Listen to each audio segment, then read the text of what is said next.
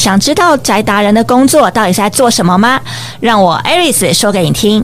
我是龙妹猫弟的 IP 创始人起飞丽莎莎，想认识更多插画家，学习更多的绘画技巧吗？每个礼拜五晚上八点，一起来收听宅宅初音，让我们这一群宅宅一起出声音，让全世界听到我们的好声音。Hello Hello，欢迎来到仔仔初音。那今天是一个特别节目哦，因为已经来到除夕夜啦。那我们除夕夜特别邀请到的呢，是一个算是壁画啊以及一个比较大型的一种团队的一个绘画项目。这个也是我之前比较少接触到的。那为什么会采访到他们呢？其实也是因为我看到他们的作品。然后跟他们的一个类别算是我觉得比较特别、比较少见，而且就是他们的一个项目，也是我非常兴趣的哦。所以就是很开心可以邀请到他们来到节目上，跟各位听众们做个自我介绍。那我们邀请到了途径，那今天有两位小伙伴来帮我，就跟大家做个自我介绍。那先请第一位志伟先来哦。Hello，大家好，我是途径的负责人石志伟。然后就是途径这个品牌是我创立的，这样子对。嗨，大家好，我是梦真。那我主要是负责途径这个品牌的一个社群经营，还有它的插画设计。那像彩绘的一些图稿设计，也都是由我这边来做主要的负责。好。那呃，这边的话呢，就想要问一下，就是说，呃，因为我觉得，就是像这种壁画或者这种比较大型的这种墙面这种彩绘来讲的话，它应该有蛮多需要注意的地方。那我们先从一刚开始，就是你们为什么想要创立这个品牌来聊好了。因为志伟刚好提到你自己是主要负责人嘛，所以你当初是为什么要创立？就是你自己对这一个部分是特别有琢磨，或是你特别擅长吗？还是？嗯，这个部分就是在途径创立之前，我们是一群就是。呃，高中认识的朋友，然后都是学美术的。然后我们那时候是创立那个一个工作室，叫 DDT，就是丢丢党。因为我们都是来自宜兰，然后宜兰最有名的那个一首歌就是叫丢丢党，所以我们用这个来取名。然后后来我们就是那时候我们接的都是一些比较可能小规模的住宅彩绘啊，然后也有到。比较大型的民宿彩绘这样子，然后经由这样子的经历，呃的过程，然后就在想说，应该要可以做个逐步的转型，跟做出一个不一样的差异化，所以才创立了途径这家这个品牌这样子。嗯。那因为其实你刚刚有提到，就是你们主要都是一些设计的背景，然后大家齐聚一堂一起做这件事情嘛。那因为我就是真的非常好奇的一件事情，就是比如说我们一般可能接触到素描啊、油画啊，就是各种不同的一些就是材料或是绘图的一个方式的时候，其实像是这种壁画类型，感觉这种好像我们一般来说比较少机会会去尝试，或是。呃，就是有机会可以去做这样的事情。那你们是因为你们是美术系的一个背景，就是你们本身就有这样的一个尝试的过程吗？还是说你们是可能本身有设计的背景，然后够了解美术，然后你们觉得这件事情就是啊？简单就是 我们就是可以，然后才去做这件事情，因为它的两个方向会不太一样嘛，所以这是我非常好奇的。像我就是会觉得，我真的觉得壁画超级有趣，我很想试试看。然后我光是要搞懂，就是说到底要用什么材料去画这件事情，我就想想破头。所以这件事情我真的很好奇。嗯，这个部分就是因为我们学美术的所有美材都有碰过，然后所以。我们觉得就是壁画跟其他的像什么素描、水彩那些的差异，其实我觉得就是只是一个媒材的不一样。然后当初我们会想要呃做这件事的第一，就是我们遇到一个高呃以前小时候补习英文的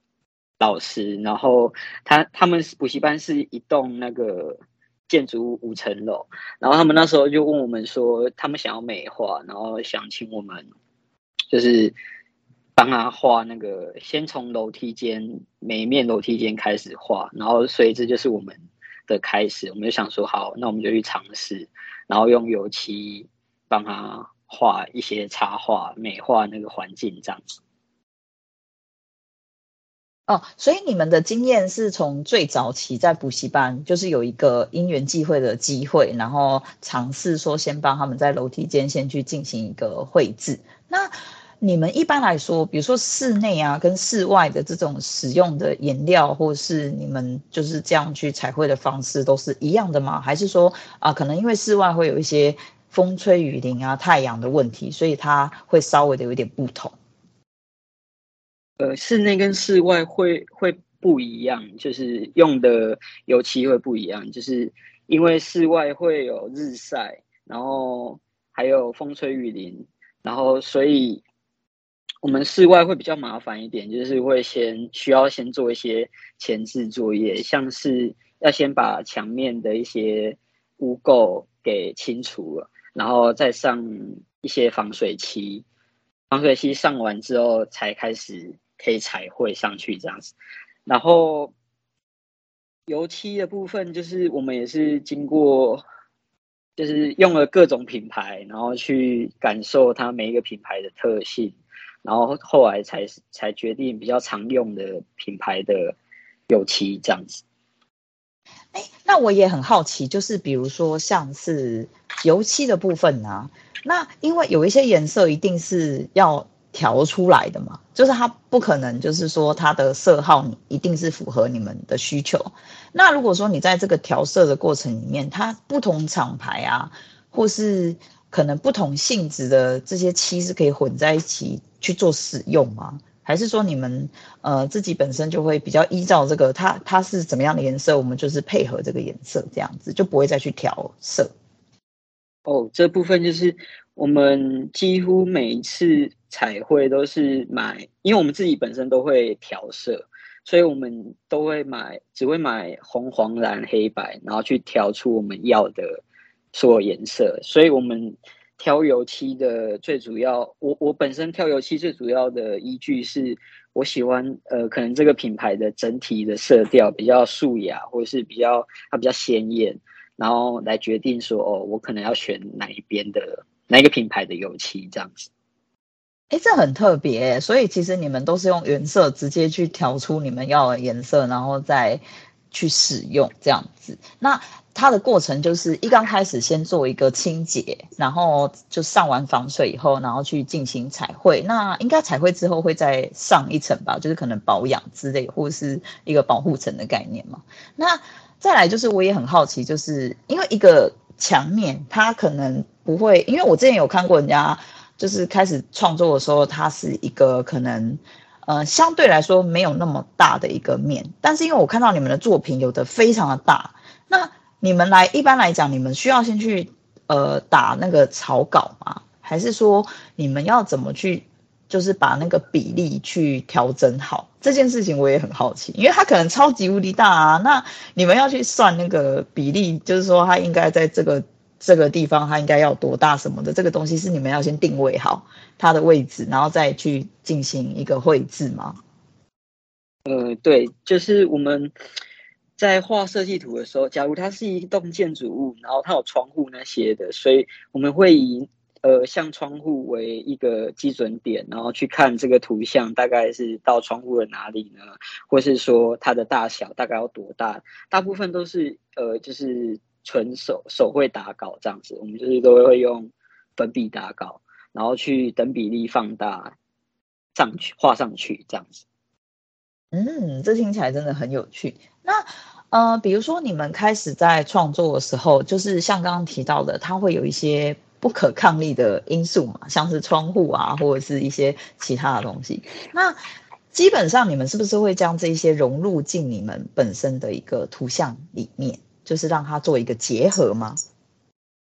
嗯，我们会尽量跟业主讲说，哦，我们可以，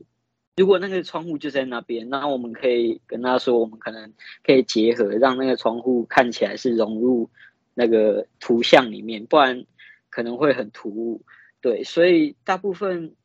因为大部分业主其实没什么想法，他只是想说，哦，我想要美化这一块这个区块，但是所以大部分都是我们要跟他们讲，给他们建议啊，然后让他们接受，然后我们就这样子去做设计，这样就是这样来来回回回的过程，其实也是蛮有趣的，对。那一刚开始，如果说提到了就是业主部分，他没有一个想法，你们要去讨论。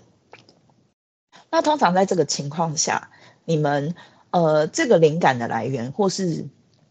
你们会怎么去发想这个部分，去跟业主做讨论？比如说是依照呃他是学校，他是图书馆，他是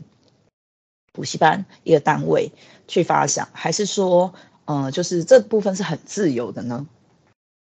哦，这个部分就是，呃，我首先我会先请业主告诉我一下，就是说他有什有想要什么样子风格的图像，然后请他可能找几张他喜欢的风格的图像给我们，然后主题设计主题的部分，我们大部分会希望，像如果是学校，它有一些那个吉祥物或什么的，那我们就会帮他融入画面里面。或是它，或是这个环境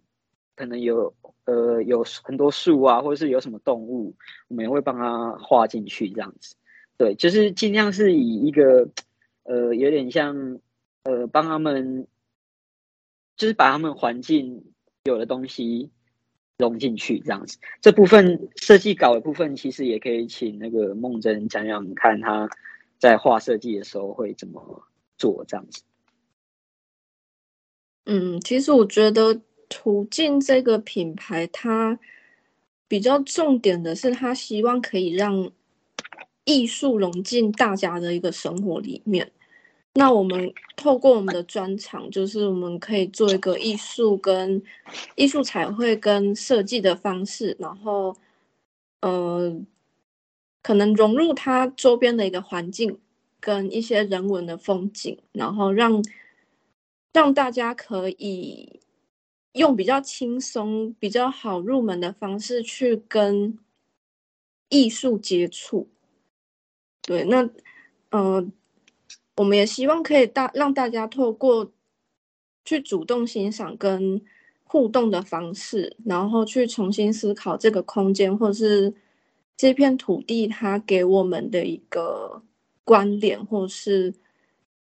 对我们的重要性，这样，我觉得这听起来意涵很深呢，就是可能好像有时候没有办法很很快速的理解。不过我觉得这就是艺术的魅力嘛，就是它可能有时候是一个潜移默化的过程，或者说其实它要带入的东西，可能呃不如我们表面所看到的那样。那。呃，所以你们在创作的时候，你们会有很多你们自己的希望吗？或是你们自己的一个想象存在这样子？那所以说，途径这件事情，就是你们这个创作品牌的这个理念啊，本身跟这个也有关吗？嗯，途径这个品牌其实跟这个部分也有关系，就是我们希望那个让生活。就是现，因为现在现在人的压力都比较大，然后我们希望透过一些比较呃多元的色彩跟缤纷的色彩，然后让可以调节一下看观赏者的那种心心情，然后去打造一座那种呃美学城市这样子。然后对，所以在这个过程中，我们就是就像一条那个。路径一样，所以我们才会取名叫途径这样子。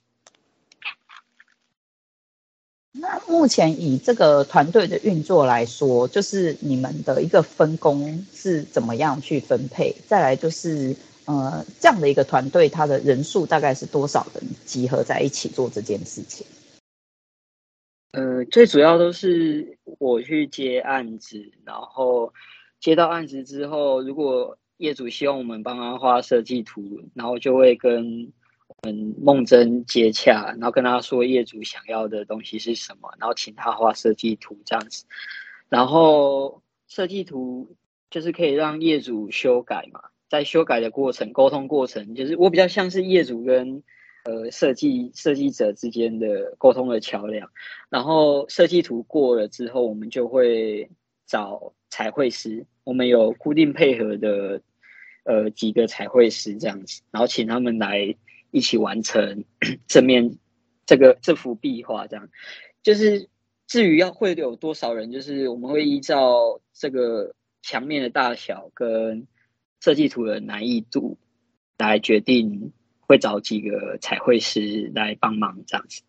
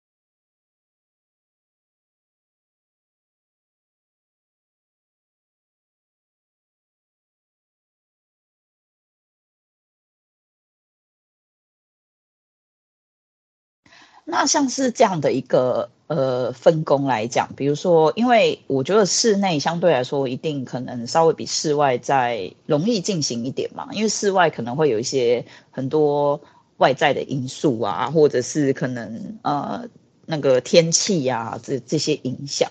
那像是这个部分，你们是要先去跟业主先商量一个工期嘛？比如说，哎，我们预计可能要三个月。完成这一幅画，还是可能不用那么久。我我没有概念，然后只是一个假设。那比如说你们设定了一个期限，然后呃，可能这中间可能有一个礼拜都在下雨。那像这种时候，你们要怎么去？下雨也可以一边去执行吗？还是原则上室外的案子，如果下雨的话，就会延后，因为。下雨，就算你搭了雨棚好了，它那个水汽还是太重了。其实你画上去不容易干，要要更花更久的时间。所以遇到下雨的部分，我们就是会延后。然后至于工期的部分，就是我们我会先跟业主讲说，哦，我可能呃几呃几月几号到几月几号这个礼拜我会去施作。然后如果有遇到下雨的话，我们就会自动延后。就是反正最后就是会帮他完成这样子，对。哦，所以它其实并没有一个很确切的时间点，它就是大致上可能你们可能预估大概需要多长，但是因为天气的部分可能会稍微在、欸、往后往后延。然后呃，你们到这整个画作的完成以后，然后再去跟业主沟通，就是哎、我们完成了。那还是说你们这中间？呃，就是说，你们跟业主沟通的过程，只有在设计图到设计图的完成这中间吗？就是说，如果你们开始创作了之后，这个部分是就已经不需要再跟业主沟通了吗？还是说中间也是有可能业主会突然跳出来，哎，我想要再加个东西，这样会不会让很令人困扰？哦，有，就是。在前期的时候，其实会就是还还不太会接案子的时候，就是常常会被业主熬啊，说画已经快画完了，然后就说哦，这边有点空，也可以再帮我加点什么什么。所以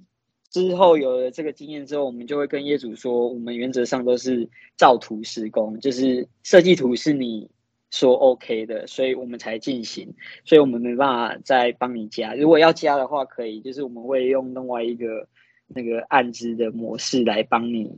其那个加你要的图像进去，然后就是有时候不是室外会有气候的因素，那其实室内室内的案子也会有那个业主那边的人为因素，就是呃，像是如果他的工班就是可能 delay 到了，没办法让我们在我们想要进去那个礼拜进去。所以我们也我们也要去等他们的工班都完成，因为我们彩绘会是属于室内设计的最后，就是他们都完成了之后，我们才会进场这样子。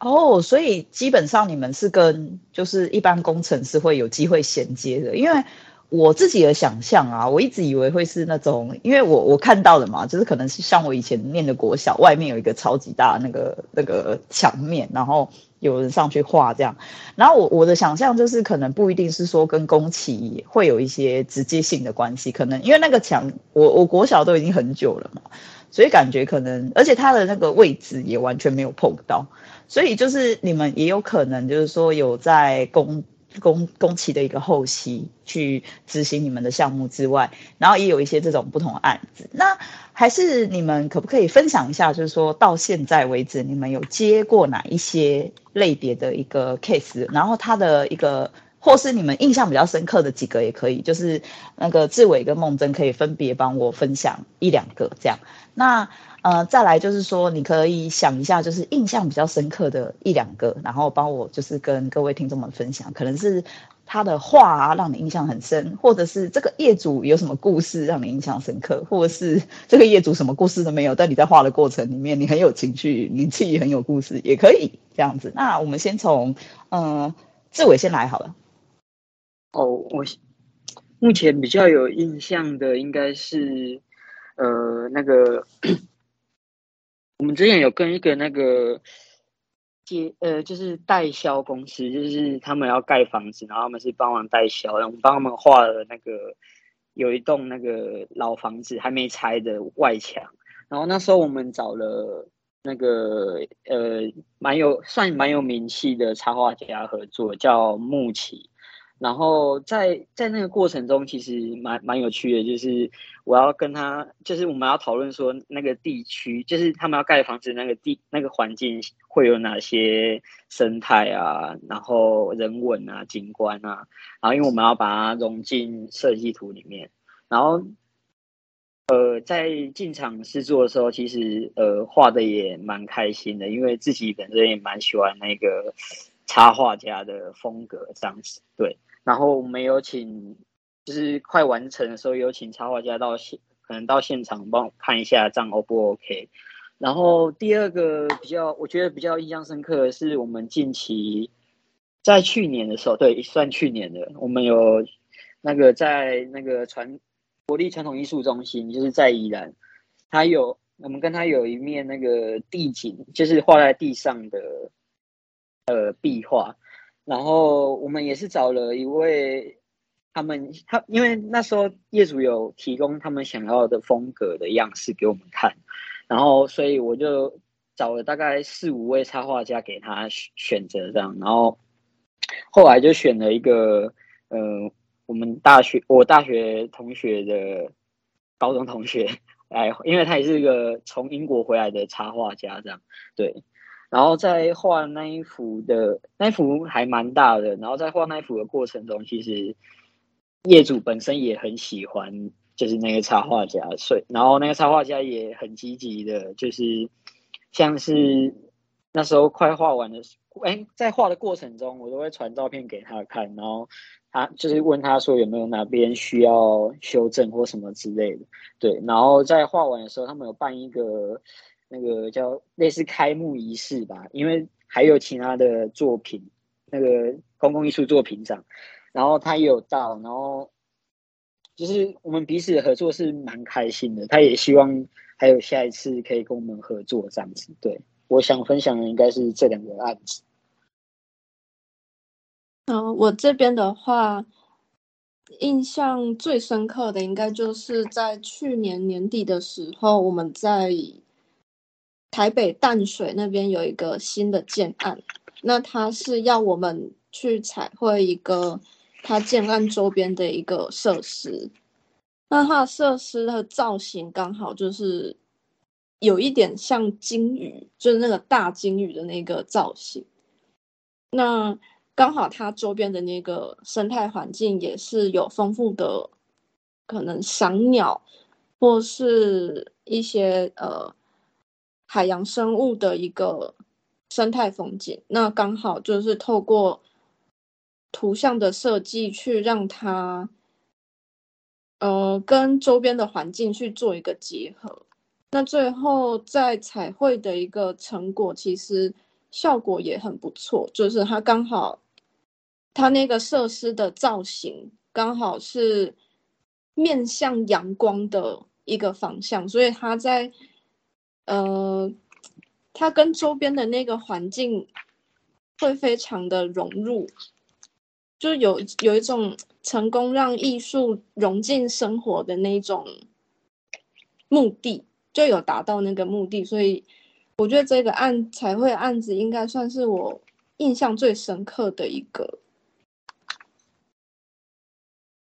好，那其实像刚刚听起来啊，就是说，呃，我觉得有一些案子是它有一些不同的合作嘛，就是可能它会结合一些。不同类别的一个插画家，所以我刚刚也有突然想到一个好奇的点，就是比如说插画家他其实有很多不同的风格，那比如说在这样的一个设计案子上来说，我自己的想象是因为这种艺术比较就是需要他可能在表现上面是不是，比如说像水彩啊这种风格，他就很难在。这样的一个墙面上就是呈现出来，所以因为如果说它多的是比较一个色彩饱满的一个表现，或者是说它需要更加可能有，因为有一些会比较立体化嘛，就是可能它会设计的比较有那种三 D 感的这一种。那我自己的想象是这样，所以是是不是变成比如说像水彩这种表现方式，或者是一些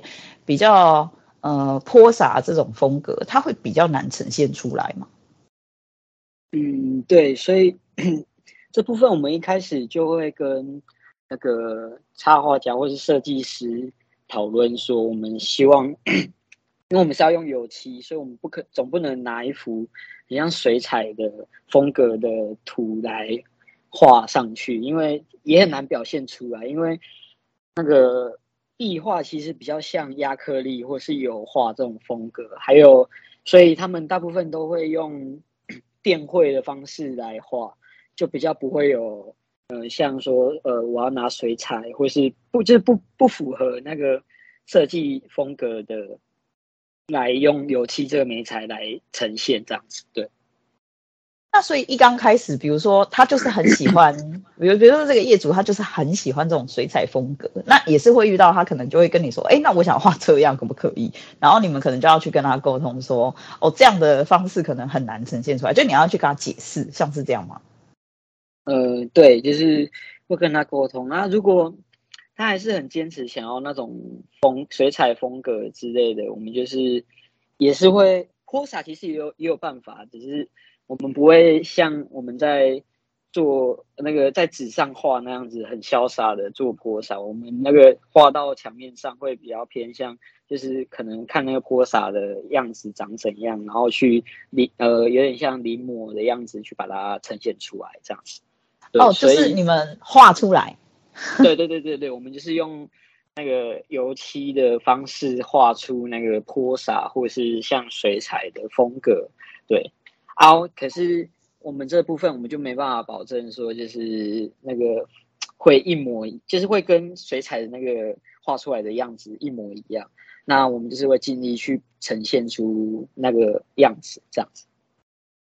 那所以你们比如说像是这样的一个呈现方式，或是在接案子的这些过程里面呢，那。像是以志伟的角度来讲，你在承接一个案子的时候，你首先会先考虑什么？比如说，呃，可能地点吗？比如说你们都在台北为主，那哎，其实我听到你们两个是在不同的那个，对不对？就所以你们是怎么去分配？你们比如地点会考虑，还是说就是哎，只要就是都到得了，我们都 OK 哦。那呃，再来就是比如说像比较远的话，应该要有一些车马费吧，对不对？总不可能你台北叫你到高雄去，然后呃，就是就是应该要车马费或是什么，而且你就要住在那边呢，就是这个我也很好奇。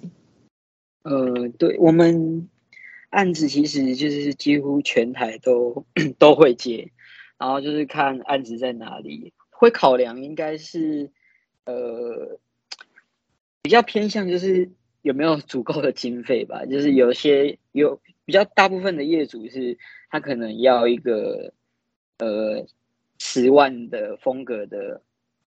啊那个壁画。但是其实它的费用可能就只有五万之类的，就是如果有时候落差太大，那我就会考虑，就是呃，要么就是建议业主说，呃，可不可以换成这种风格，就是他他的经费的那个风格这样子啊，要么就是可能就是 他会去找其他其他的可以其他比较便宜的人，可以帮他做出他要的东西这样，然后。对，我们在下礼拜也有一个案子是在高雄啊，所以我们就是会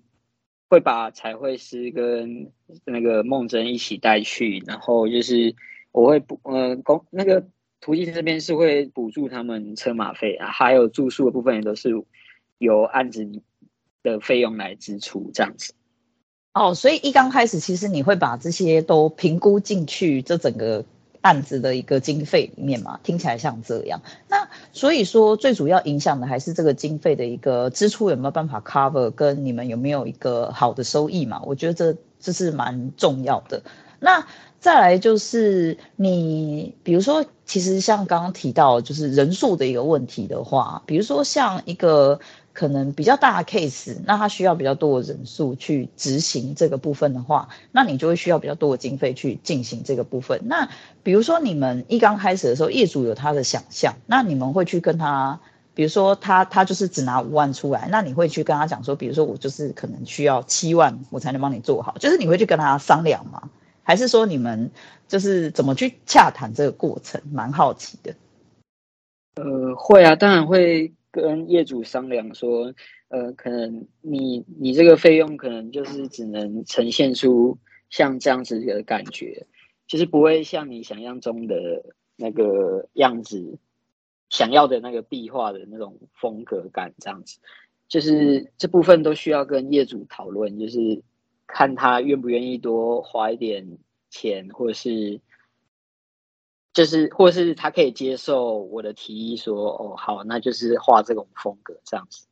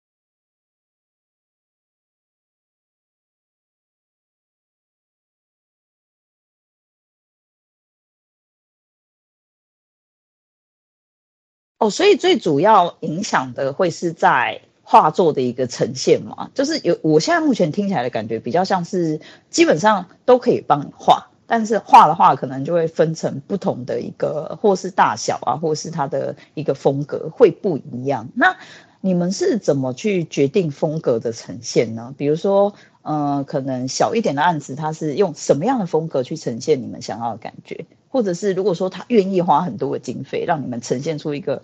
很很不一样的一个样子的话，就是他的风格又是怎么样？就是可以形容给我们感觉一下吗？呃，小案子的话，我们可能会。偏向，如果是应该是说经费如果没有那么多的话，我们就会偏向跟他说，我们就是以呃色块下去做设计这样。啊，如果他的经费比较充足的话，我们就是会用渐层的方式去创作，去去做那个风格这样子。对，就是因为因为渐层其实跟那个平面色块比起来，真的比较比较难啊，就是。就像呃，我们美术系就是就是美术系毕业的，不一定就是可以用油漆来做建成，对。哦，所以我觉得我好像可以理解，是不是就变成你想要去做出更多的一个阴影叠加，然后或是更加立体，让它就是比如说一个图像同同样是画，可能一只。刚刚提到金鱼嘛，那你可能用一个色块去把它画得很简单，这是一个呈现方式。但是如果说我们有更多的经费，我们可能可以叠很多层不同的阴影、不同的线条，去让它呈现得更加精致，有一点像这样的区别。嗯，对，就是因为呢会攸关于攸关到那个工期嘛，就是。你越复杂的工期就会越长，就是像刚讲的叠加的部分，可能我要等它干，然后所以可能又会多多个两天的工期，那那个费用就会经费就会需要再多一点这样子。好，那像是呃你们自己从开始这个品牌的创作到现在。那呃，我们个别请两位来帮我分享一下，就是你们觉得在这个过程里面，你们觉得很辛苦的地方好了，比如说。呃，这个这个层面不一定要是就是特别在某一个地方，而是就是你整个整个可能你回想一下你在途径的这一段日子里面，就是你遇到你觉得最辛苦的事情，比如说你可能是觉得啊跟业主讨论很累啊，或者是接案子的时候很麻烦，那要怎么自己去找啊，然后或是有一阵子都没有案子怎么办？这这都可以，就是或者是可能呃呃在想设计图的时候，或者是在想要怎么呈现。的时候，这一些就是你们个别觉得就是彼此觉得辛苦的地方，这样子。那我们一样就先从志伟这边开始，好，帮我分享几个这样。嗯，好，就是这个过程中，我觉得最辛苦的应该是就是跟业主讨论吧，就是因为业主毕竟是一般人，他不是就是呃可能美术相关的，所以我需要一直转换自己的词汇去跟他讲。就是让他可以听得懂，跟他解释，或是直接拿一些现成的图像去跟他讲。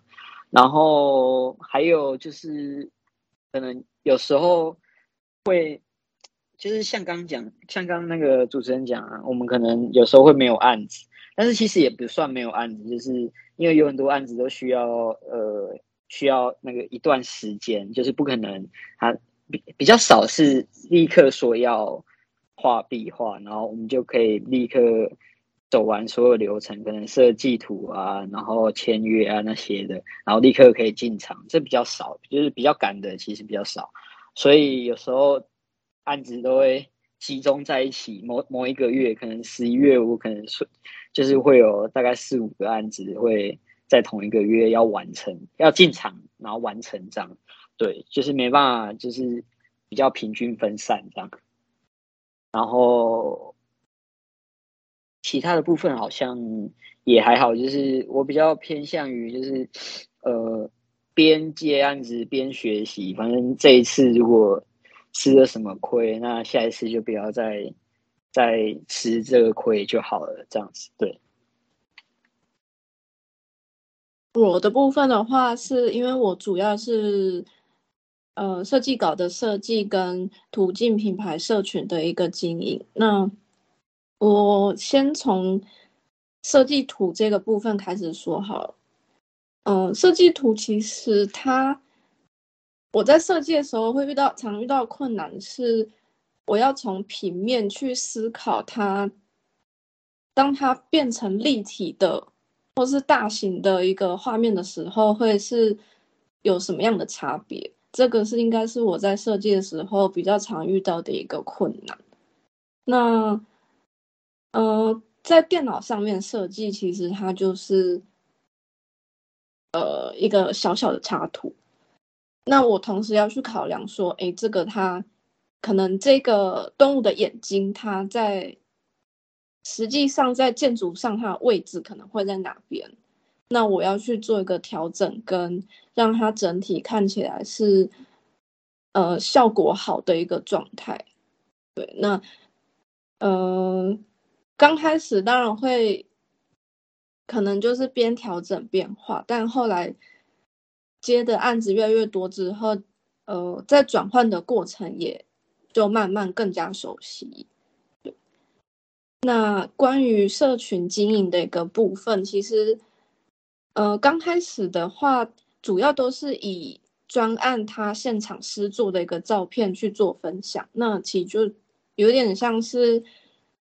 我们这个品牌的一个彩绘日记。对，那后来其实因为现在资讯量、网络资讯量很大，所以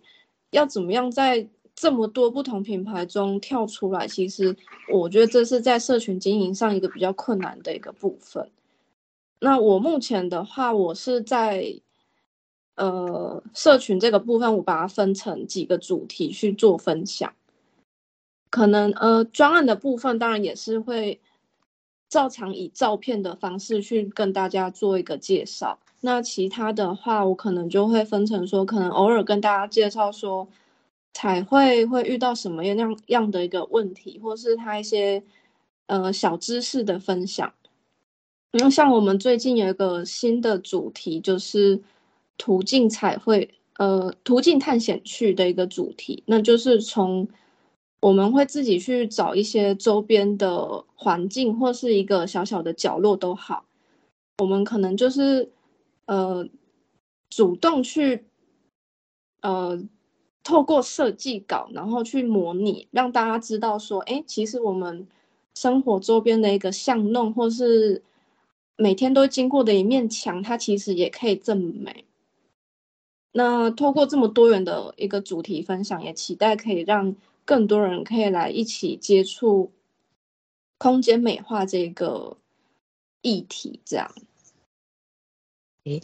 那像是这个部分，我也还有一个很好奇的点，就是比如说，呃，一般来说啦，我们很难去接触到这件事情。那如果我们如果想要练习的话，或者是呃，可能想要去感受一下这个部分的话，一般有一些会有那种像是体验课嘛。可是因为你们这个很特别，你们是在墙面作画，那你们的体验课应该很难，就是我们就路边随便找一个看顺眼的角度去画嘛。因为这可能会有一些法律上的问题嘛。那所以说，就是我这个部分有两个问题。第一个问题是，呃，像是这种法律的问题，或者说就是你你可能呃，像是这种墙面，我们是不能。直接去就是进行创作这件事情，这个是我们应该要注意的点，对不对？那第二个问题是，呃，可能像是我们想要做这样的一个练习的时候，我们有什么样的方式可以去模拟练习这个部分呢？其实要练习最简单的方式就是把拿自己的房间来练习，就是你可以可能，但如果是租屋处。然后那就比较没办法。然后我们之前是有有那种民众体验的，是呃是把它变成是一个公共艺术案，然后就是它公共艺术案就必须要有民众参与这一块，那就可以像我们之前有带那个呃小学生，就是小孩子画，然后也有带那个呃老人大人。画就是，那是就是一个开幕仪式，然后会让他们，呃，就是我们会画大概已经呃九层了，剩下一层的部分是当天开幕，让他们去体验怎么画这样子。对，对，因为我我其实像是我会觉得这个东西我真的觉得很好奇，也会很有兴趣。可是第一个是我觉得它的门槛相对蛮高的，因为就像我讲的，我们不可能随便去路边找一个看顺眼的墙就给他开始画嘛，对不对？这这是可能会有法律上的问题。嗯、那第二个是，对对对，我也不可能为了要画，然后我就去买个十五桶的油漆，哎，四五桶的油漆，十五桶人太多，四五桶油漆，那。啊，油漆如果小小桶的可能还可以，对不对？然后，呃，然后开始要找一个地方去做这件事，所以他有没有一个，比如说，我们还有除了像是这种合作以外，还有其他的机会或是其他的方式，有办法自己就是模拟看看嘛？比如说，呃，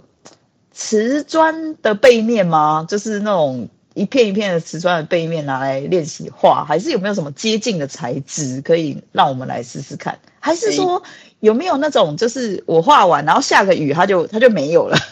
我还是有画嘛，但他可能就不见，我也不会影响到影响到大家这样。其实可以用那个木板木板来做练习，因为木板跟。那个室内墙面比较接近，就是因为室内墙面会有一些隔间啊，隔间都是用木板，所以你可以在拿一块那个可能比较废弃的木板啊来做，呃，上面画用油漆做练习，这样子对。嗯，那像梦真这边有什么建议吗？嗯，因为其实这一块我们也算是有在思考，说怎么样让。大家可以更多的方式去接触这样的体验。目前有想到的就是像刚志伟说的木板，嗯、那其实像石头其实也蛮适合的。哦，我有看过，我我我有看过有一些节，就是有一些创作者他们是专门在石头上画。对对。但是石头是相对来说，因为它有一个弧面嘛，就是它没有那么平整。然后再来就是因为你要给人家体验的话，那当然就是这东我我觉得有一个概念刚刚提到蛮好，就是木板或是一些石头这类的东西是他们自己可以带回去做纪念的。因为很多人可能他想要去体验这一块，但是他又想要有一个东西嘛，对，因为如果画在墙上，他可能只能拍个照。但是如果说是画在一块东西上，那这个东西他可以带回去自己做纪念的话，感觉就会蛮有。价值的，然后这个体验也会让他过程感觉很好，所以其实你们是有试图想要规划这样的一个课程，或是这样的一个模式，然后让大家也去体验的这样。嗯，是有有这样子的规划，但我的规划比较像是就是可能可以去找一面那个墙，然后去跟里长谈，写一个企划跟里长谈说，哦，这面墙我们帮你美化，然后。但是这我们会那个让一般民众来报名，就是可以体验画画看，然后画完，然后那那面壁画完成之后，就可以让他们跟自己画的部分合照，这样子。对。哎，那我也想到一个问题，就是比如说你们的墙面，或是你们选定的像这种要跟大家谈的这个问题，就是他怎么去筛选那个决定权？比如说他是一个。呃，公寓的墙面的外墙好了，那就要整个住户的同意吗？还是说，呃，对啊，那个就是像那个老高雄那个什么魏武营那边，那边都是、嗯、你都要经过住户的同意，如果住户不同意，嗯、就是你等于要绕过他，然后画起，就是他可能他是三楼，那你可能三楼就不画，然后你就画可能一二四五。这样子。哦，可以这样子哦哦，对对对，好有趣哦哦，就只能这样子，哈哈哈，所以对对是可以进行，某一层会空在那里，对对对对，好像也还是有它的呈现方式啦，像比如说有些有一些图像，它可能就是它可能就呃有种趴在墙上看东西的感觉，那这样可能就可以略过一层嘛，就有一个呈不同的呈现这样子。哇，真的是太好玩了！那啊、呃，一个不注意，就是今天的节目 就已经快到尾声了。真的太多太多好有趣的东西，好想要聊，到现在都觉得很兴奋。那呃，就是我一方面是很希望你们有机会可以推出体验课程，我真的非常，我要报名，拜托，我超有兴趣。然后再来就是，因为我们也会将这一次途径相关的一些呃。那个 IG 啊，或是一些他们的一些网站的部分，然后就是把它呈现在这次我们的节目内容里面。那今天是除夕夜，也祝大家就是在今年呢，可以就是过一个很棒的年。那我们去年已经离已经过去了，就是今年是一个更新的开始，也祝福大家在新年的这一段期间，呃，谢谢大家就是持续的就是支持我们、关注我们。如果说你有想要我去采访的一个对象，欢迎就是私讯告诉我，我也会去去邀约看看。那呃，如果你自己本身对这样的一个节目是有兴趣的，也欢迎你来私讯我，跟我聊聊。就是我会告诉你说，哎，我们可以怎么样进行这个合作，以及就是他的节目是可以为你带来什么。那就是很开心，也很谢谢大家一如既往的支持，也在这边就是祝福大家新年快乐。那节目的最后，请志伟跟梦真帮我说一下，就是一个新年的祝福话吧。好，那首先祝大家新年快乐，然后就是抛弃所有以前不好的事情，往往前走就对。然后很谢谢那个 Lisa 邀请我们来上那个广播录制，这也是我第一次。对，然后过程中没有想象中的那么紧张，就是真的比较像在谈话聊天的感觉这样子。对。嗯，感谢龙妹这次的邀请。那祝大家新年快乐。那也呃希希望之后可以继续带大家一起去打造专属的城市色彩计划。那也请大家一起持续关注我们。谢谢。哇，太开心了，谢谢。那我们也希望大家可以去多支持途径，多关注他们，希望他们推出课程，然后我们也可以就是去参加，然后就是大家有机会就是见个面喽。那节目就先到这边，先告一段落喽，大家拜拜。